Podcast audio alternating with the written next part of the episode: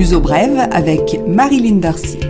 Bonjour et bienvenue dans cette nouvelle édition du Luso Brève, le Flash Info pour les francophones au Portugal et ailleurs.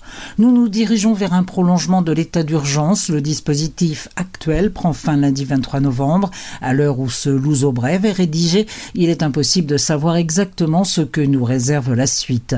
Les réunions et rencontres entre les différentes institutions du Portugal, les partis politiques, les scientifiques, le gouvernement et la présidence de la République se sont déroulées intensément toute la L'état d'urgence prolongé devra tenir compte probablement des deux fériés prochains, le 1er et le 8 décembre, des mardis qui normalement entraînent des ponts. Le Portugal est dans une situation critique du point de vue sanitaire. Jeudi 19 novembre, le nombre de nouveaux cas a presque atteint les 7000, 6994 exactement. Un chiffre que les autorités avaient annoncé pour la semaine prochaine. On ne peut pas actuellement interpréter ça comme une aggravation ou au contraire un pic atteint plus tôt que prévu. Les autorités surveillent le nombre d'hospitalisations et d'admissions en réanimation qui sont en augmentation. Jeudi 19 novembre, le nombre de personnes hospitalisées était de 3017, un léger recul de 34 personnes par rapport à la veille, mais les admissions en réanimation ont augmenté de 26 nouveaux cas, portant le total des patients Covid en réanimation à 458. Le pays fait son possible pour éviter la rupture du service de santé. Les spécialistes indiquent que certains hôpitaux dans le nord du pays sont à 113% de leur capacité en service de réanimation. La moyenne nationale du taux d'occupation est de 84%. La capacité totale pour les malades Covid peut être portée à 964 lits spécialisés, mais au détriment de l'accueil de malades non Covid. Pour rappel, 191 conseils, c'est-à-dire 191 municipalités, sont concernées par cet état d'urgence actuellement. Un couvre-feu est instauré en semaine de 23h à 5h du matin. Samedi 21 et dimanche 22 novembre, le couvre-feu prend effet à 13h.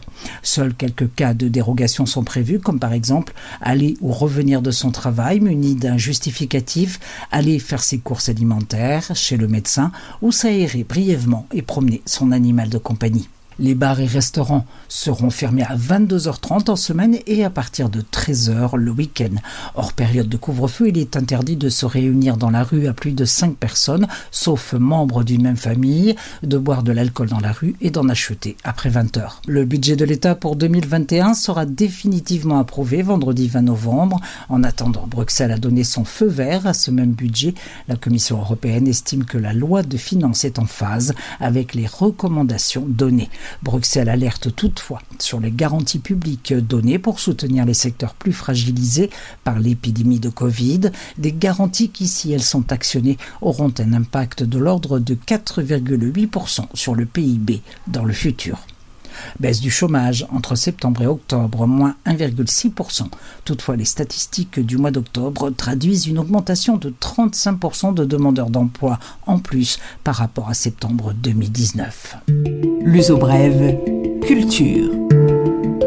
La pêche culture de Brève, la culture a besoin de nous. D'ailleurs, ses agents manifestent samedi 21 novembre à Lisbonne pour réclamer davantage de soutien. Comme les restaurateurs la semaine dernière, les agents culturels sont parmi les plus pénalisés par les couvre-feux imposés pour tenter d'enrayer l'épidémie. Quelques suggestions, comme toujours dans le Luso Brève pour les amateurs de fado et en hommage à la diva Amalia Rodriguez, dont on commémore les 100 ans de la naissance, les 26 et 27 novembre, un concert qui va réunir quelques-unes des plus grandes voix du moment sur la scène du CCB. Il s'agira d'un spectacle chanté mis en scène par Juan Botelho. Pour cause de la Covid, les places sont limitées. Le concert aura lieu à 19h le 26 comme le 27. Signalons la suite du festival Alcantara qui propose des incursions dans l'art de la performance et la création très actuelle, avec notamment Sexta-feira au fin du monde ou Entendons, vendredi la fin du monde ou bien non, une chorégraphie de Claudia Diez à 19h au Théâtre National Dona Maria Segunda et dans un genre très différent, le Magical Garden à Belém, un voyage lumineux au sein du jardin tropical de Belém, spectacle familial. C'est la période de préparation des décorations de Noël et le retour du pain du pompier, une initiative solidaire qui permet d'acquérir un sapin en l'occurrence un pain, d'aider une bonne cause et de recycler les arbres. La campagne Pinheiro do Bombeiro permet d'acheter du matériel pour les pompiers et en trois ans, 65 000 euros ont pu être ainsi récoltés.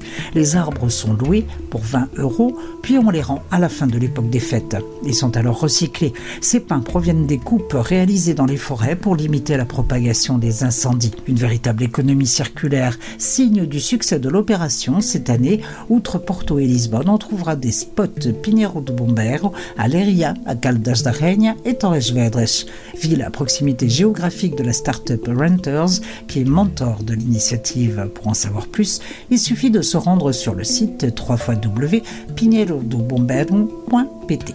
Ce Louzo Brève est maintenant terminé. Je vous retrouve la semaine prochaine pour une nouvelle édition. Le Louzo Brève est un partenariat de TSF.